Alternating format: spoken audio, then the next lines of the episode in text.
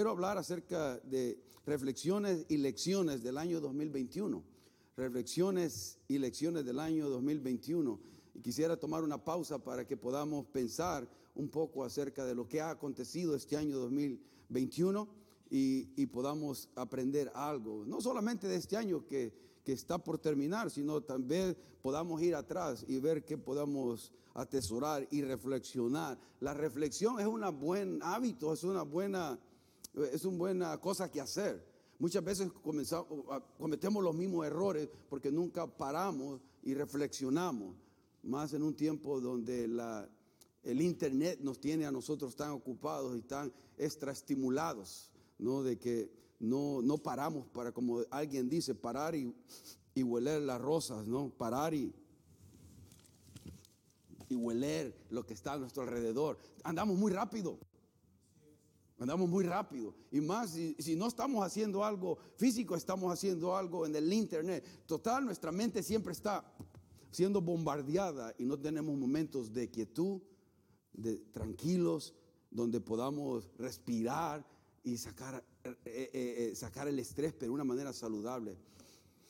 Sí que buena, esto es bueno, mire, parar y hacer esto. Oh, por cierto, este reloj me dice cuando estoy estresado, ¿no? Me dice, te está subiendo la presión, toma aire. No, sí, pero me dice, me avisa y me dice que tengo que parar, estás estresado, estás a un nivel muy alto y tengo que pararme y hacer un ejercicio de respiración. Y me toma hasta el tiempo. Toma aire, sácalo, sácalo, sácalo, vuelve a tomar. y me ayuda a eso, hermano. Pero muchas veces no paramos a hacer nada de eso. Por eso le he puesto a, este, a esto reflexiones y lecciones. Porque en este año, ¿no? Porque no ha terminado, por eso dijo del año 21, porque no ha terminado, todavía hay cosas que vamos a vivir en este año. Y tomemos nota de las lecciones que este año nos ha dejado. Eh, alguien dice, no, la providencia de Dios no se mira hasta que miramos atrás examinar realmente qué ha sido de mi vida en este 2021. Lecciones aprendidas a través de las dificultades, los momentos difíciles que hemos pasado. Muchos, muchos en este momento no están, perdieron sus seres queridos, hermano, por el COVID-19. Muchos perdimos seres queridos. Yo perdí un primo, otro.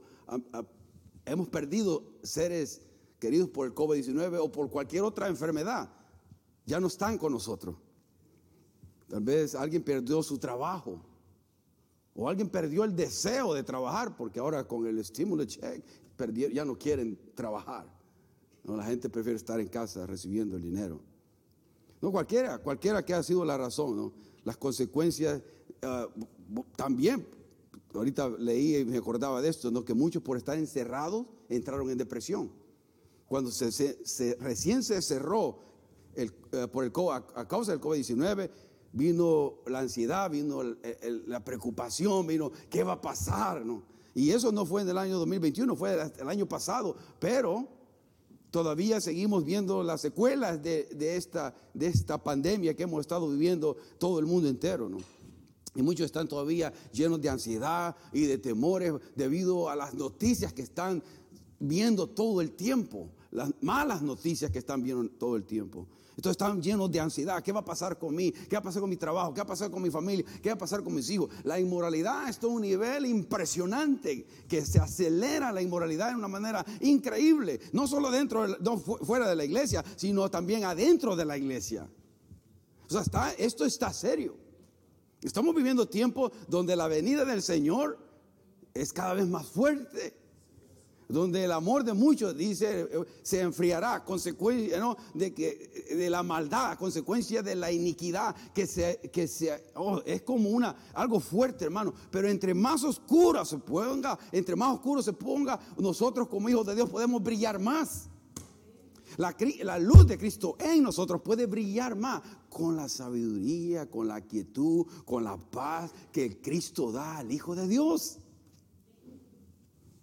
Y podemos, podemos hacer eso. Ahora, por eso quisiera que preguntáramos nosotros y les voy a, van a aparecer algunas preguntas ahí, ¿no? Algunas preguntas. Y que meditemos. ¿Qué causaron en nosotros esos momentos difíciles? ¿Qué causaron en nosotros esos momentos difíciles? me hicieron una mejor persona,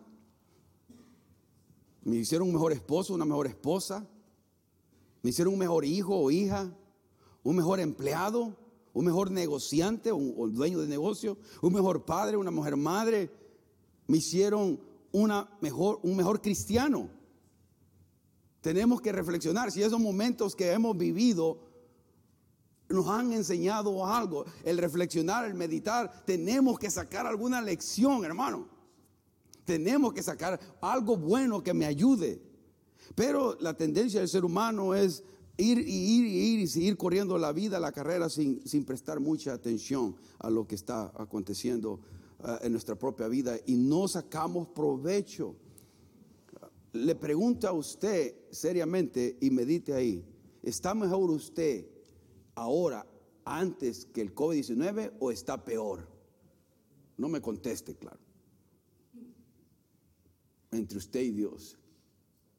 Porque sabe que hay algunos que no están en este lugar a consecuencia del COVID-19, supuestamente. O no están congregándose en sus iglesias, muchos, a consecuencia del COVID-19. Su corazón se enfrió. O yo me preguntaría, ¿será que había vida de Cristo en ese corazón realmente? ¿O, realmente pretendía ser cristiano, pretendía ser hijo de Dios, se, auto, se autoconvencía que era hijo de Dios, pero realmente no es hijo de Dios? Porque el que tiene el Espíritu Santo es imposible, el que ha experimentado la presencia de Dios en alguna vez, es imposible alejarse y darle la espalda a Cristo. Ya no quiero nada más contigo, ahora hago lo que a mí me plazca. Eso no es de un verdadero hijo de Dios. Si hace, alguien puede hacer eso, yo cuestionaría su salvación. No puedo decir si eso no es, porque solo Dios conoce los corazones. Pero el que es salvo le palpita el corazón por Cristo. Hay algo que nos dice Cristo, Cristo, Cristo. Y tenemos que correr hacia Jesucristo. Porque es el único que lo llena de paz, de gozo, de tranquilidad. En un mundo tan incierto en el que estamos viviendo. Tantas situaciones difíciles. Por eso abramos nuestra Biblia en, en Filipenses capítulo 3. Y solo voy a, vamos a estar meditando en tres versículos. Y quisiera que, pues, al estar meditando en esto, seamos intencionales en sacar alguna lección acerca de la reflexión que a través de lo que cuando esté hablando acá el Espíritu Santo traiga a usted, que Dios muestre a usted. Yo no, no conozco su vida, Dios conoce su vida y que podamos sacar alguna lección. Y va a aparecer ahí también en sus pantallas, eh, también eh, en los versículos que vamos a estar estudiando, ¿no? en, en Filipenses 3, y vamos a leer del 12 al 14. Y me llama la atención cómo un gigante de nuestra fe, ¿no? Eh, Pablo dice estas palabras en el 12, no que lo haya alcanzado ya, ni que ya sea perfecto, sino que prosigo por ver si logro hacer aquello para lo cual fui también asido por Cristo Jesús. Hermanos, yo mismo no pretendo haberlo ya alcanzado, pero una cosa hago, olvidando ciertamente lo que queda atrás y extendiéndome a lo que está delante, prosigo a dónde? A la meta, al premio del supremo llamamiento de Dios en Cristo Jesús.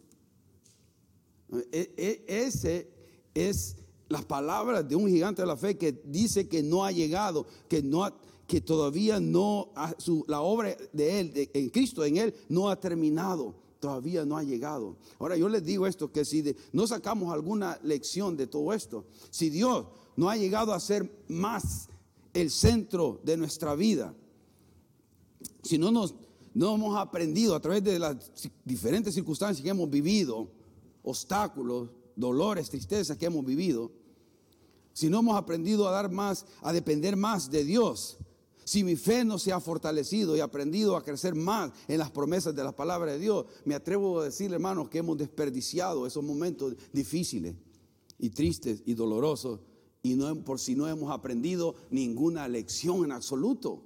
Si no nos ha hecho una mejor persona, si no nos ha hecho un mejor cristiano, los hemos desperdiciado esos momentos. Porque todo lo que viene al Hijo de Dios ya han oído esto de mí, no es, no es original mío. Todo lo que llega al Hijo de Dios primero tiene que pasar por el filtro de amor de Dios para que llegue y me toque. Todo lo que le ha tocado a usted y a mí es porque Dios lo ha permitido. No ha venido de Él, no es el originario, el de la maldad ni dolor, pero Él lo permite en el Hijo de Dios porque quiere hacer algo en usted y en mí, algo quiere hacer. Y la lección a veces no la aprendemos. Pasamos el momento de dolor, pasamos los momentos de tristeza, pero no examinamos, Señor, ¿qué me quieres enseñar a través de esto? Esto que es sin sabor, eso que me duele, eso que me fastidia, eso que me pone tristeza. ¿Qué me quieres enseñar con esto? Porque a última distancia lo que Cristo quiere hacer en usted y en mí es hacerlo a imagen y semejanza de Cristo. Y yo no me parezco a Cristo todo el tiempo, hermano. Ni usted.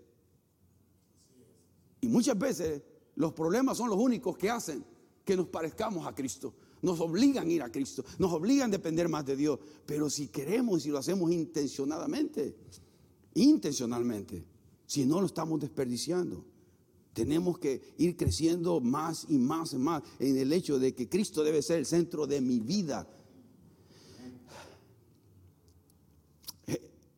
A.W. Tozer dijo esto. Me encanta ese pensamiento. Me encanta ese pensamiento.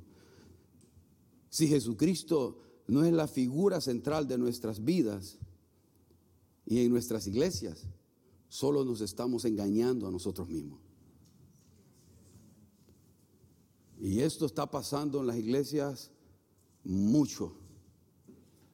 Yo soy cristiano de más o menos 30 años, más, más, más de 30 años ya, por la misericordia de Dios. Y nunca he visto una generación de cristianos tan fría como la de esta. Discúlpeme, pero es lo que miro. El poco amor a Cristo y devoción y fervor a Dios es, quiebra el corazón, hermano. Quiebra el corazón. Gloria a Dios por los remanentes fieles. Gloria a Dios porque hay muchos remanentes fieles y muchos están acá y muchos están allá, no pudieron estar hoy. Pero hay un remanente fiel que sí verdaderamente está enamorado de Dios y depende completamente de Dios como su única fuente de gozo, de paz, de propósito, de identidad. Todo proviene de Cristo, de Dios. ¿Quién soy yo como hijo de Dios? ¿Quién soy yo como hija de Dios? No dependo de nada más que de Dios. Y esa persona camina segura, confiada de que soy hijo de Dios, soy hija de Dios. Por eso ese pensamiento tenemos que tomarlo en serio, ¿no? Si Jesucristo no es la figura en nuestra vida y en nuestras iglesias, si no es la figura central, sino un hombre o otras cosas, solo nos estamos engañando a nosotros mismos. Pensemos bien eso. ¿Me estoy engañando a mí mismo? Estoy creciendo espiritualmente, porque el hecho de reflexionar es para agarrar una lección, para que me haga un mejor creyente, un, mejor hijo de Dios, que aprendamos a confiar más en la palabra de Dios, en sus promesas, en su palabra, que aprendamos más a, ir en oración, que aprendamos al ayuno, que aprendamos las disciplinas de, congregarnos, de, de estar juntos los creyentes consistentemente. Ahora, si yo le preguntaría a alguien acá, ¿está satisfecho espiritualmente usted con su vida? Si alguien quizá pudiera, que le dijera yo, ponga, póngase de pie a alguien acá que esté con, a mi seguro, satisfecho de su vida, póngase de pie. Espero que nadie se ponga de pie. Bueno, yo estoy pongo de pie porque estoy parado predicando, ¿no? pero yo no me podría poner de pie tampoco. Alguien que pueda decir, ya llegué a la meta, ya soy como Jesucristo, ese varón perfecto, maduro, ya soy en todos los sentidos como Jesucristo, estoy satisfecho. Y si alguien se pusiera de pie, digamos, ya sabríamos todos quién está autoengañado. La verdad que nos falta bastante. A mí me falta un montón, mucho. Nadie puede decir, ya estoy satisfecho. Por eso, al reflexionar, tenemos que ver la vida delante de Dios, mi vida delante de Dios, no a través de nadie. No es que mi esposa, no es que mi esposo, no es que mis hijos, no es que el trabajo, no es que eh, la iglesia, no es que el pastor, no es que la hermanita aquella, no es que el hermanito aquel. No, deje de excusa. Mírese usted en el espejo. Yo me tengo que ver al espejo. Yo tengo algo, un llamado a Dios. Yo tengo una, un rol como esposo, como, como padre, como trabajador. Yo tengo que ver si estoy realmente haciéndolo todo para la gloria de Dios o no lo estoy haciendo así. ¿Por qué eso? ¿Por qué hago lo que hago? ¿Por qué digo lo que digo? ¿Por qué vengo a la iglesia? ¿Por qué oro? ¿Por qué canto? ¿Por qué hago lo que hago? Está realmente, hay genuinidad en esto. Hay sinceridad. Todo, ¿no? necesitamos crecer espiritualmente en muchas áreas de nuestra vida. Espiritualmente, estar más cerca de Dios, participar más en las actividades de la iglesia, ser más intencionales en mi propio crecimiento personal, servir al Señor con fidelidad. Muchos quieren crecer espiritualmente, pero no toman el tiempo de, devocionales, no, de, leer de su palabra. Hermano, este libro es extraño para el creyente, Dios santo. ¿Qué está pasando? Y no le digo a usted, porque usted es lindo. Al que no vino. Este libro no lo leemos. No se lee la Biblia. ¿Sabe cuántas veces comemos al día, hermano? Tres, cuatro, dice hermano. ¿No? Y con fruta entre medio, ¿no? comemos diariamente para estar bien fuerte físicamente, ¿no? Pero ¿sabe qué? Espiritualmente, si no comemos, los debilitamos. Eso es obvio. ¿Sabe cómo podemos vencer el pecado, ese hábito pecaminoso con el cual usted está luchando? Leyendo la palabra. Nunca, hoy lo cometí. Lea la palabra después de hacer el pecado ese. Lea, léala. No se dé por vencido de la gracia de Dios. Dios no dijo, mira lo que hizo este cabezón de nuevo. No. No. Él le da gracia sobre gracia. Está siempre ahí. Leamos la palabra. Para que cuando venga un pastor aquí o cualquier otra persona, usted pueda decir amén cuando merece un amén. Si dice una herejía, no va a decir amén. No, porque usted reconoce la verdad. Oye, es otra cosa, hermano. En el internet hay un montón de herejías ahí y el, cristiano, porque no conoce la palabra, a todo dice amén y gloria a Dios, sin examinar bien, eh, como dice, sistemáticamente o cuidadosamente. ¿Será eso cierto? ¿Será que yo soy Dios? ¿Será que yo soy un pequeño Dios? Porque ahora muchos creyentes de iglesias mega churches se creen que son pequeños dioses. Yo quisiera preguntarle a su esposa eso. increíble. ¿Y qué hace la gente? Amén, gloria a Dios. Es mi ídolo. Oh, estamos en una decadencia espiritual alarmante en lo espiritual. Pero depende de que usted crezca espiritualmente en su relación con Dios. Mejorar en mi carácter, ¿no? Marcelo nos, nos animaba a aprender a ser más misericordiosos y a mostrar más amor al prójimo. Nuestro carácter tiene que cambiar. A veces somos muy enojones. ¿Cuántos enojones hay aquí? ¿No? Yo, padecía de eso también, hermano. Ya se me quitó. No, todavía a veces somos bravos. Yo soy García y debo ser así, enojado. ¿Ustedes qué? ¿Cuál, es su apellido, hermano? ¿Cuál? Valtierra. Esos son enojados. Ahora, en nuestra salud física, ¿no? la, palabra dice el ejercicio corporal para poco aprovecha, pero eh, hay que cuidar también, es algo que tenemos que mejorar, el cuidado de nuestro cuerpo, que comemos. No le entre mucho a la carne asada ahí con pedazos de carne grosso, de grasa ahí. No sé, tal vez hay áreas que tenemos que prestar atención. Porque este es el templo del Espíritu Santo y debemos de cuidarlo, porque a través de él servimos al Señor. Hay que cuidarlo. A todos nos gusta comer, a mí me encanta comer. Uf, ayer me comí como cinco pedazos de pizza, llegó mi hijo y ordenó pizza y después me arrepentí, estaba con tecito en la noche. Es lo que les digo, pues.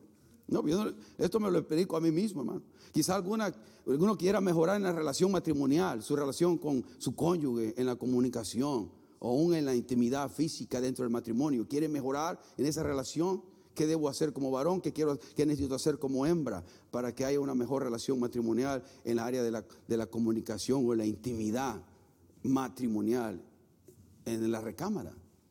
también en nuestro servicio y devoción a Dios, sirviéndole con amor, sirviéndole al prójimo. Vez dar más tiempo, calidad a mi cónyuge, a mi pareja, a mis hijos, a usted mismo. Más tiempo, calidad para usted, para usted solo.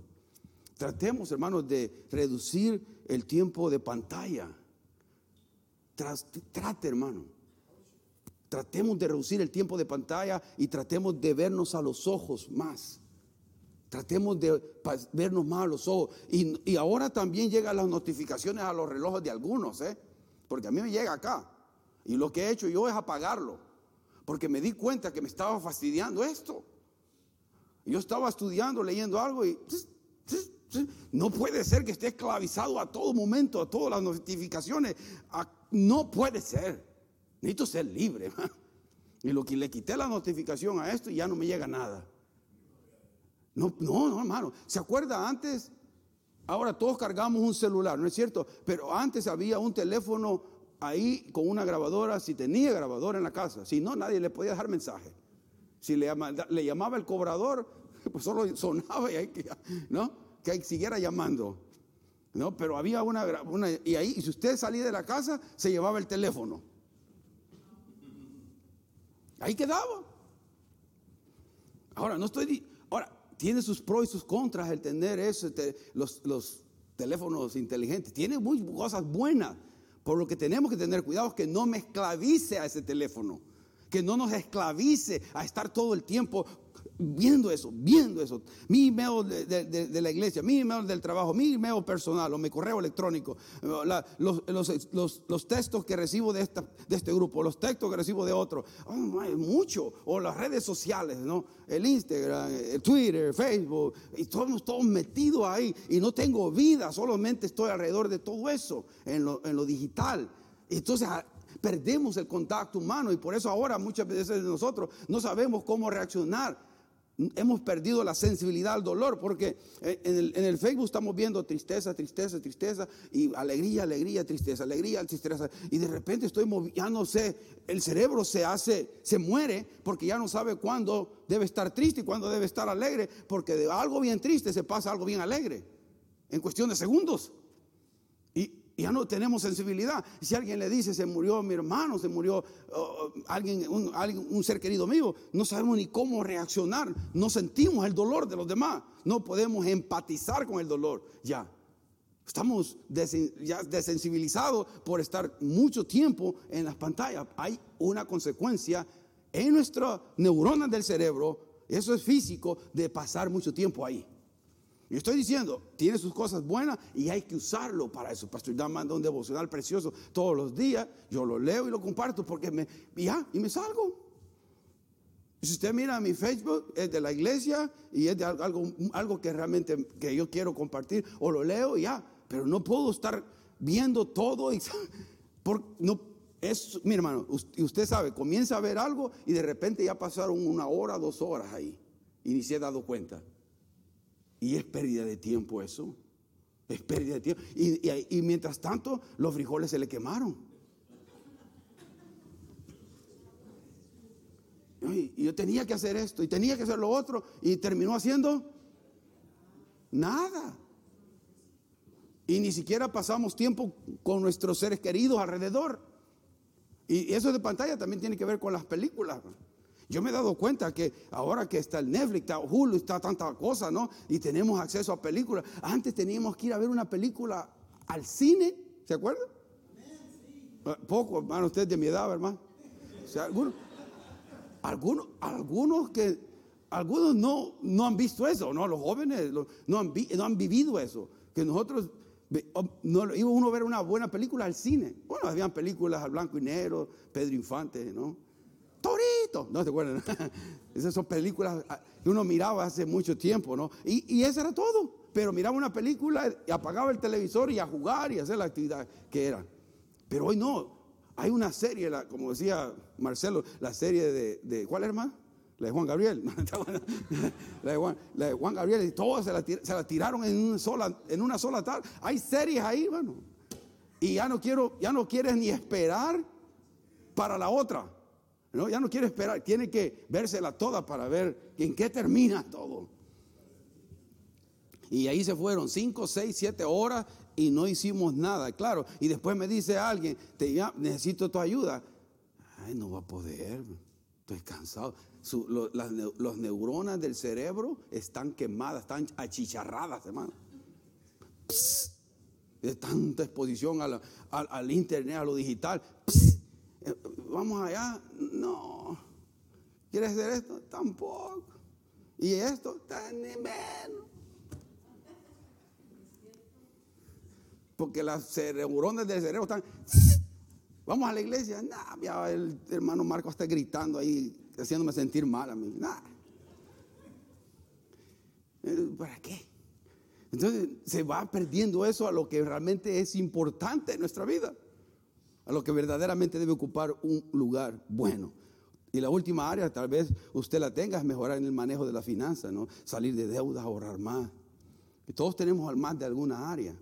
Ahora, ahora sí vamos a estudiar lo que Pablo nos enseña alrededor de todo esto, porque una de las cosas que a mí me, fascina de, Pablo es que él primeramente dice ¿no? en, el versículo 12, no que lo haya alcanzado ya, mire, no que lo haya alcanzado ya. Un gigante de la fe dice que no ha alcanzado todavía, ni que ya sea perfecto, dice, sino que prosigo por ver si logro hacer aquello para lo cual fui también asido por Cristo Jesús o agarrado. La palabra esta, que no que lo haya alcanzado ya, no tiene que ver con que se da cuenta Pablo de no ser todo lo que Dios todavía, de, que, Dios, todo lo que Dios desea que Él sea, en todo el sentido de la palabra.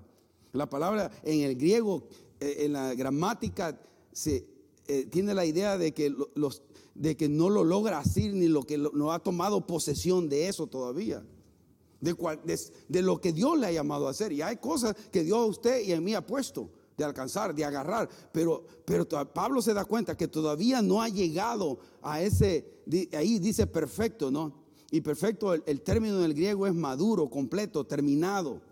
Y no está hablando de una perfección moral o ausencia de pecado, sino de alcanzar un estado de madurez cristiana. No ha llegado él, no ha terminado. ¿Se acuerda lo que dice eh, al principio de esta carta de Filipenses en, uno, en el 1.6? Dice, estando persuadido de esto, que el que comenzó en vosotros la buena obra, la, ¿qué? la perfeccionará hasta el día de Jesucristo. Eso era la convicción de Pablo.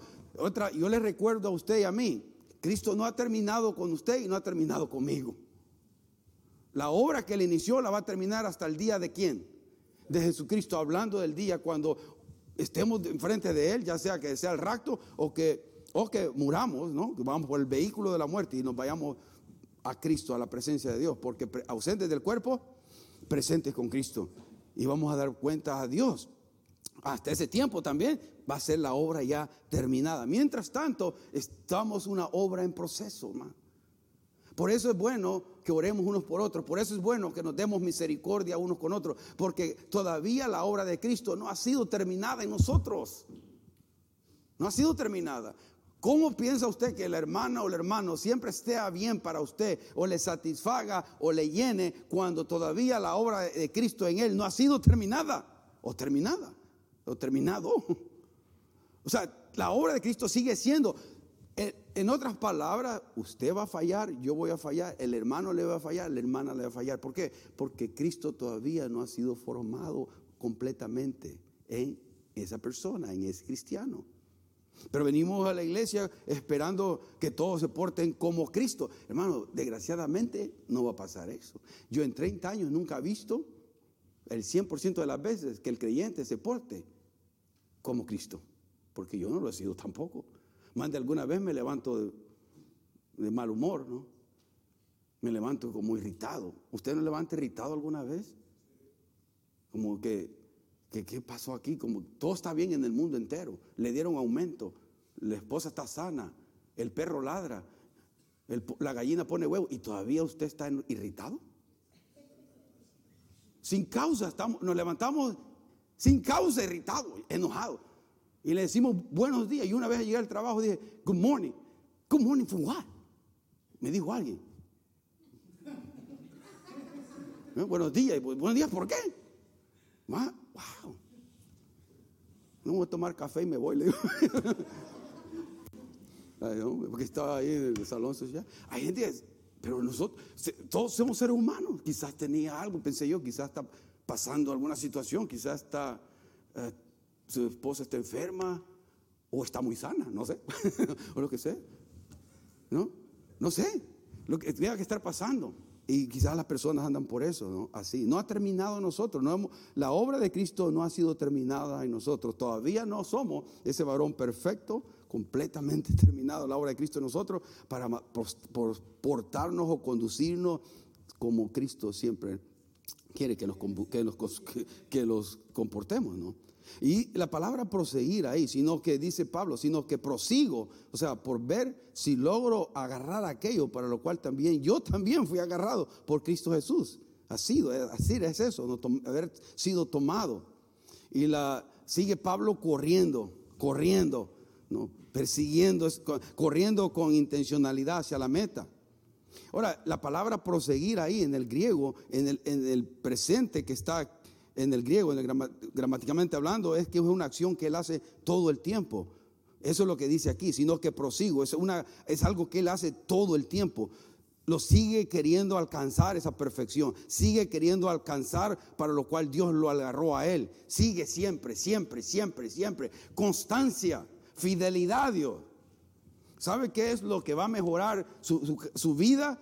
Su vida espiritual realmente, la constancia y la fidelidad con la cual usted agarre la Biblia o ponga a orar o viene a la iglesia a ser edificado, retado, sacudido. Con, que, con esa fidelidad que usted haga eso, su crecimiento espiritual va a ser obvio. ¿Y sabe quién lo va a experimentar primero? Usted mismo. Yo mismo. ¿No se da cuenta que cuando nos alejamos de la palabra de Dios, en esa relación con Dios, y nos alejamos de no venir a la iglesia, comenzamos a sentirnos como que algo está muriéndose en nosotros? Porque realmente el Espíritu Santo se muere, hermano. Y con mayor facilidad vamos a decir sí cuando venga la tentación. Con mayor facilidad vamos a ceder a las debilidades de nuestra carne cuando hacemos eso. Y se, y se vuelve cada vez más fácil más fácil, más fácil, más fácil. Y eso hay que tener cuidado, prestar atención en eso. Por eso, como Pablo dice, proseguir, seguir corriendo la carrera, seguir buscando de Dios, hacerlo siempre intencionalmente. El 13 dice, hermanos, vuelve a enfatizarlo, yo mismo no pretendo haberlo ya alcanzado, pero una cosa hago, olvidando ciertamente lo que queda atrás y extendiéndome a lo que está adelante. Ahora, usted conoce quién era Pablo. ¿Se acuerdan Pablo? Asesino, perseguidor de la iglesia. Hermano, cuando traían familias, papá, mamá, hijos, le decía, matamos a estos por creer en Jesucristo. Él decía, sí, mátenlos. Es Pablo. Léalo en Hechos 6. Ahí está. Él dice, yo mismo decía, yo di mi voto que sí. Cuando Esteban estaba siendo peleado, ahí estaba él viendo. Y no estaba triste, estaba, yes, denle más. Denle, díganle a otras pedronas que hay en Jerusalén, así. Denle, denle más duro. Ese es Pablo, un asesino. Y lo hacía todo en el nombre de Jesús. En el nombre de Dios, mejor dicho. Que no creía en Jesucristo como el Mesías en ese momento. Ahora, pero aún Pablo, que tenía ese pasado tan terrible, se negó a permitir que el pasado, sus, sus fracasos pasados, lo detuvieran para hacer lo que Dios le había mandado hacer. Usted, ¿qué hay en su pasado que diga, yo no puedo servir a Dios? Esa es, es, mentira del diablo, hermano.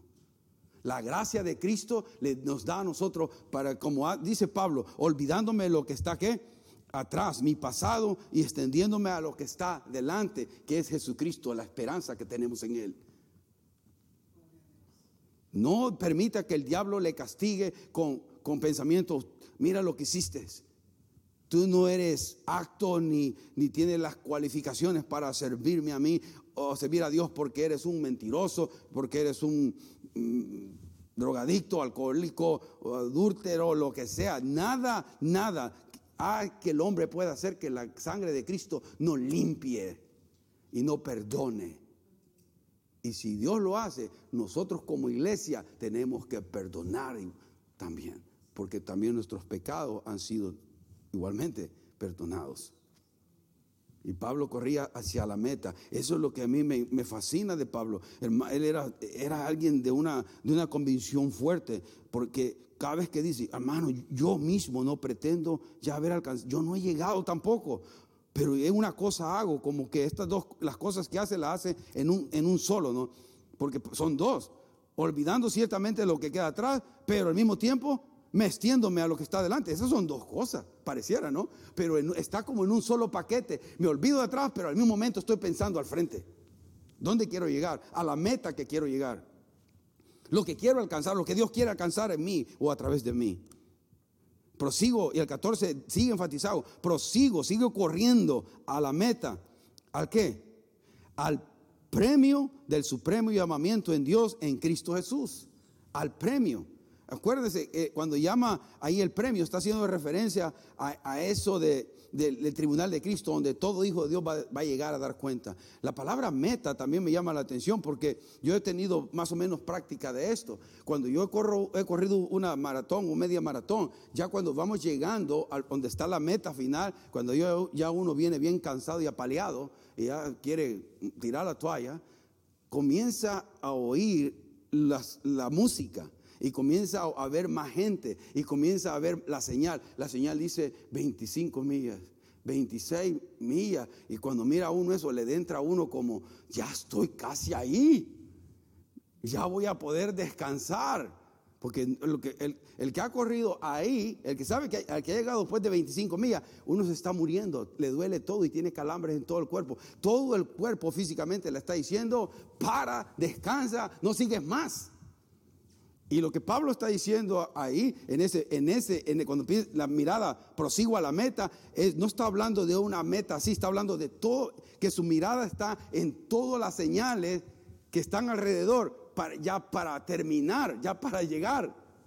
Esa es la palabra en el griego, escopo. Eso se refiere a marca de, donde el corredor pone su mirada, dice, para las marcas señaladas que ya le está diciendo, mi carrera está terminando.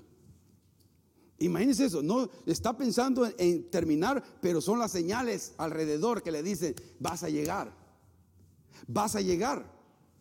Ahora, yo usted y yo tenemos que tomar esto como que si no abrimos nuestros ojos, hoy de lo que está aconteciendo, todas las señales, hermano, que estamos viendo, nos está diciendo que ya nuestra carrera está a punto de terminar, que está pronto para que veamos al Hijo de Dios descender de los cielos, hermano. Y yo no sé si somos esa generación. Muchos piensan que somos esa generación. Dios lo sabrá. Pero mientras tanto yo voy a correr, correr para alcanzar, proseguir a la meta hasta alcanzar el premio. El premio. Hermano, ¿me alcanza ese, hermano? Por favor, David. Ese porque no me quiero mover aquí porque las cámaras. Pero el premio, gracias, hermano. ¿Sabe? Gracias, hermano. ¿Por qué? ¿En qué tenía Pablo puesta su mirada? En el premio.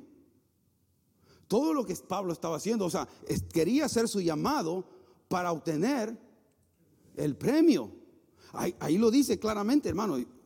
Dice, prosigo a la meta al premio del llamamiento de Dios. Ahora, somos salvos por gracia, pero las recompensas y el premio son por obras. Obras. Somos salvos por gracia, pero las recompensas y premios son por lo que hago en este cuerpo mientras estoy en vida.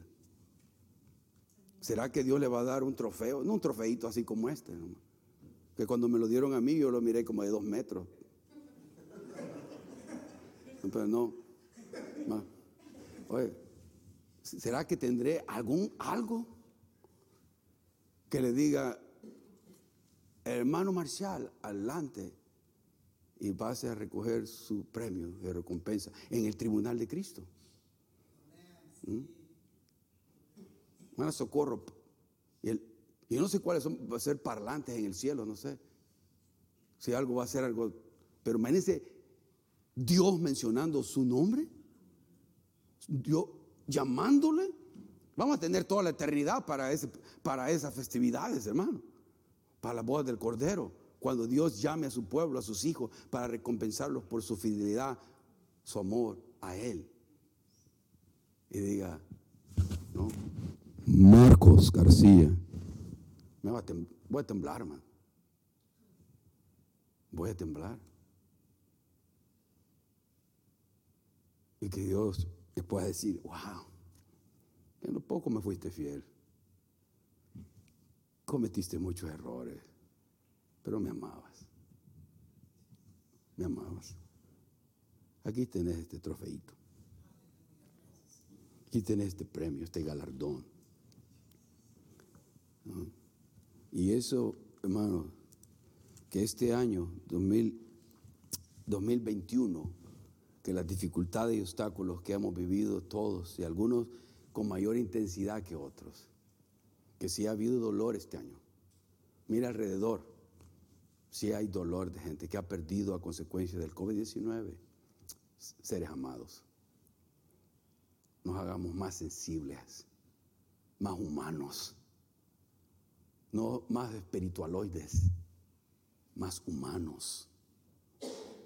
Llorar con el que llora, verdaderamente. Reír y gozarnos con el que se goza. Dios nos ayude, hermano, a no desperdiciar esta pandemia y otras calamidades que vienen o que vendrán en nuestra vida. Todas las vamos a vivir, sin excepción. Jesucristo dijo, en este mundo tendrán tribulación, problemas, dificultades, pero confiad en mí. Yo he vencido al mundo. Y podemos orar y sentir verdaderamente con el que está pasando una dificultad. Y no solamente sentir, sino accionar. ¿Qué puedo hacer para aliviar ese dolor, en esa persona, en esa familia? ¿Qué puedo hacer yo para ayudar a alguien? Que seamos una iglesia que ame a Cristo, pero no solamente que nos miren, que predicamos y citamos la Biblia y que le demos bibliazos a la gente, no, sino que, que hablemos con nuestros hechos, que hablemos con nuestros hechos. Tienes frío, aquí está mi jacket. ¿Tienes, no tienes ropa, aquí está mi ropa a veces nos ponemos muy apegados con nuestras cosas. No, ese, esa es la yaque, esa es la que más es mi favorita. O ese, esa, esto, esto no lo puedo dar. Y se sigue acumulando las cosas y, y abriendo gente que necesita. Y cuando llame el Señor, imagínense lo tonto de todo esto. Digamos que no nos morimos, pero que suenan las trompetas. Suena la trompeta y nos vamos. ¿Y usted cree que va a estar pensando en todo lo que dejó en el garage? Los gallitos que compré en el, aquel garage que me cobraron de calidad eran los gallitos de cerámica. Ahí quedaron. Ni se va a acordar, hermano. Ni se va a acordar. Y nosotros tenemos las cosas así. Tenemos que darlas. Ahora bendigamos gente, amándolos en el nombre del Señor. Es tiempo donde podemos brillar, hermano, con tanta facilidad si queremos. Y si no permitimos que este mundo nos arrastre, porque sí verdaderamente hay necesidad. Ahora, hay gente que no va a querer su ayuda, está bien. Y hay gente que va a querer su ayuda. A esa démosle en el nombre de Jesús. Porque hay gente que es tan orgullosa que se rechaza la ayuda, hermano. Que o está tan ciega o tiene mucho dolor en su corazón que no permitan que alguien se acerque y les ame. Y hay que orar por esos corazones duros. También. Los hay en todos lados.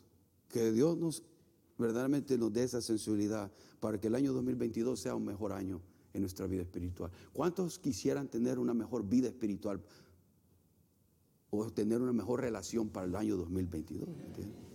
Yo levanto mi mano, yo me siento, A, veces, el pastor Dan, este, este, que ha, caminado también con tantos años en el Señor, ¿no? usted pareciera que a uno se le hiciera más entre más tiempo en el Señor, más cuenta se da uno de su pecaminosidad, ¿sabes? Wow, en lugar de que ya que ya llegué, me doy cuenta, cada vez estoy peor yo siento. Porque hoy ya sé muchas cosas. Y hoy ya soy más sensible cuando algo no es del agrado de Dios.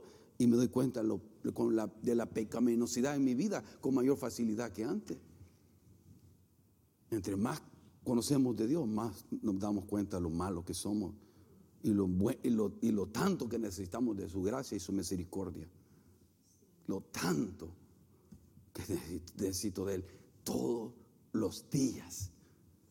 Todos los días, aún en el año disiesto, también en ese, todos los días.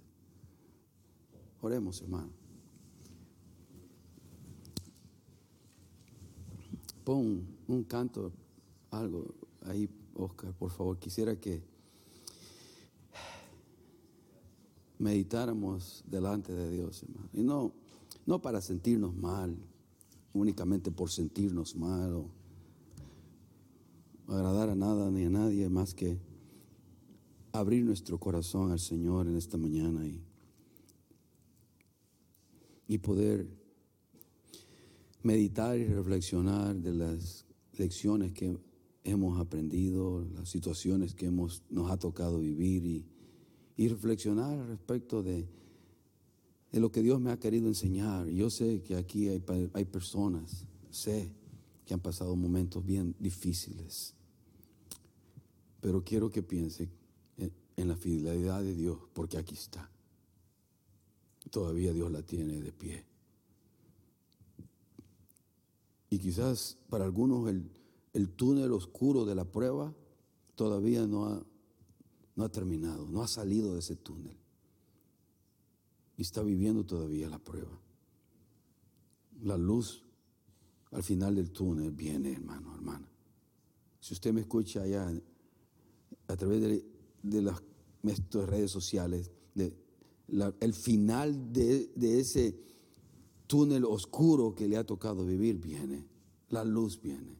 Busque a Dios, dependa de Dios, fortalezcase en Dios. Dios le ayudará a salir de ese túnel oscuro de tristeza, de depresión, de desesperanza y ver la vida con los ojos de fe que Dios quiere que usted mire. Los, los ojos puestos en el autor y consumador de su fe, en, en Cristo Jesús.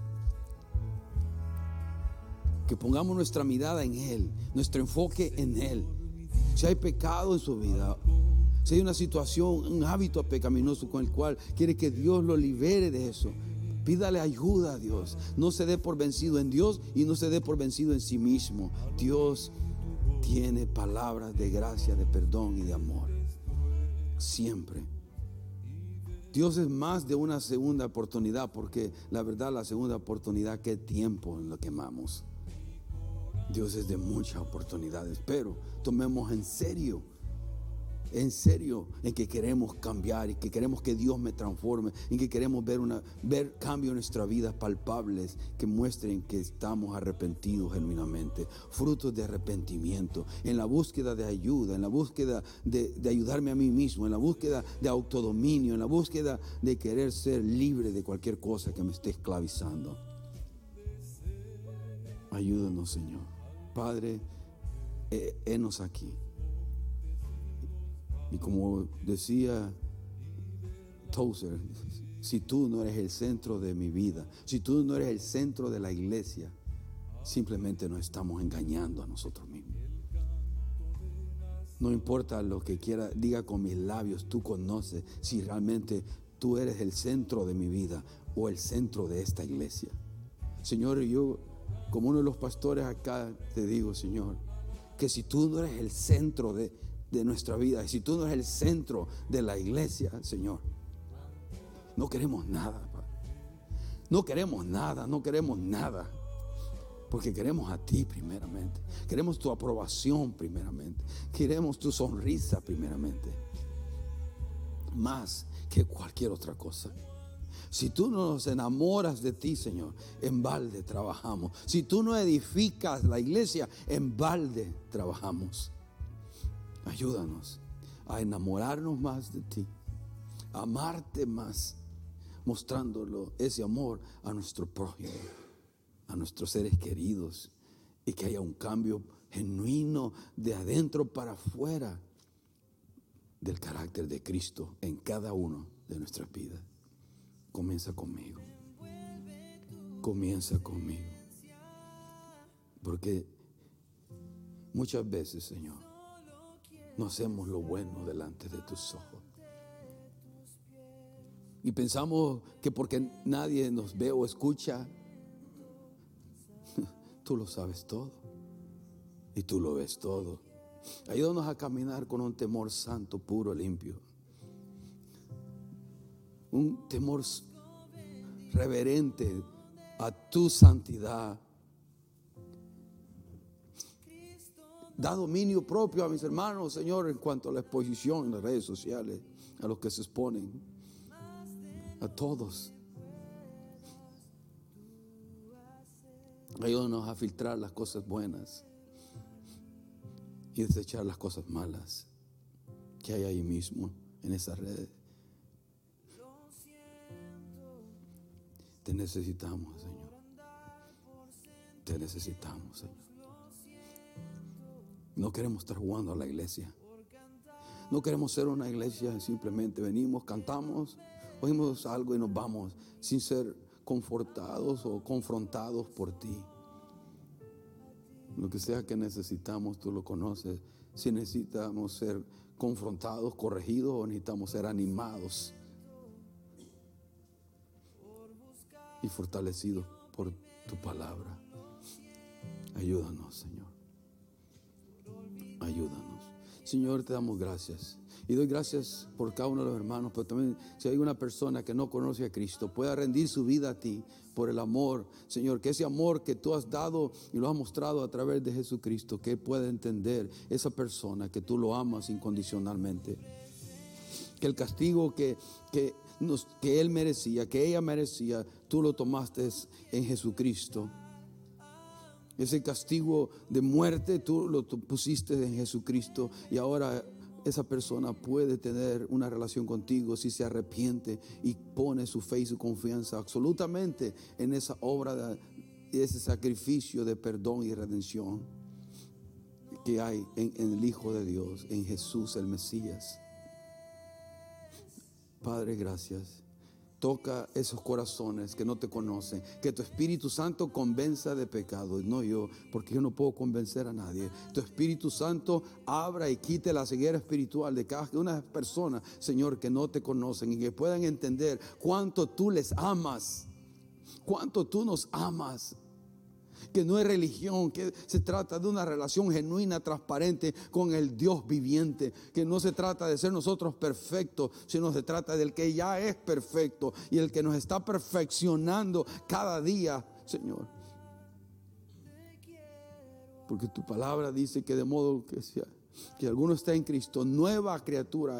Todas las cosas viejas pasaron y aquí todas son hechas nuevas cada día poder ver las cosas nuevas que tú estás haciendo en nuestras vidas como hijos tuyos y que esa persona que viene a esa nueva relación contigo se dé cuenta que es un proceso, una obra de cambio, de transformación a imagen y semejanza del Hijo de Dios. Y cuánto descanso hay ser como tú, Señor. Cuando muere mi egoísmo, cuando muere mi maldad, cuánta paz viene a nuestros seres, pero nos rehusamos porque la carne es real, Señor, y se opone a hacer lo bueno delante de ti. Perdónanos y empodéranos con el poder de tu Espíritu Santo. Y como dice tu palabra, dice que nos abstengamos de, de satisfacer todos los deseos de la carne. Poder caminar en victoria, en victoria un pueblo en victoria. Te pido, Señor, que nos hagas de nosotros tu pueblo en victoria, porque en ti se puede ser victorioso, en ti se puede tener victoria con cualquier habilidad, con cualquier hábito pecaminoso, con cualquier circunstancia, Señor, que esté pasando en mi vida. En ti hay poder, en ti hay sanidad, en ti hay restauración, en ti hay transformación, en Cristo, en Cristo, en Cristo y nada más que en Cristo y nada más, no en una religión ni ninguna iglesia, sino en Jesucristo hay redención y esperanza para el ser humano. A Él sea la gloria, a Él sea la honra, hoy y siempre. Él es bueno, Él es fiel, Él es misericordioso, Él merece toda la gloria, la honra, la majestad, hoy y siempre. Te alabamos, Señor. Ayúdanos a creer en eso y danos una bonita semana, bendecida por ti, fortalecida por ti. Desecha las obras del enemigo y agranda la mano de poder de tu obrar en nosotros, en nuestra familia, en nuestros hijos, en nuestros trabajos, en nuestros negocios. Que podamos ver tu mano y tú seas glorificado y exaltado hoy y siempre en el nombre de Jesús. Y el pueblo de Dios dice, amén, gloria al Señor. Dios les bendiga.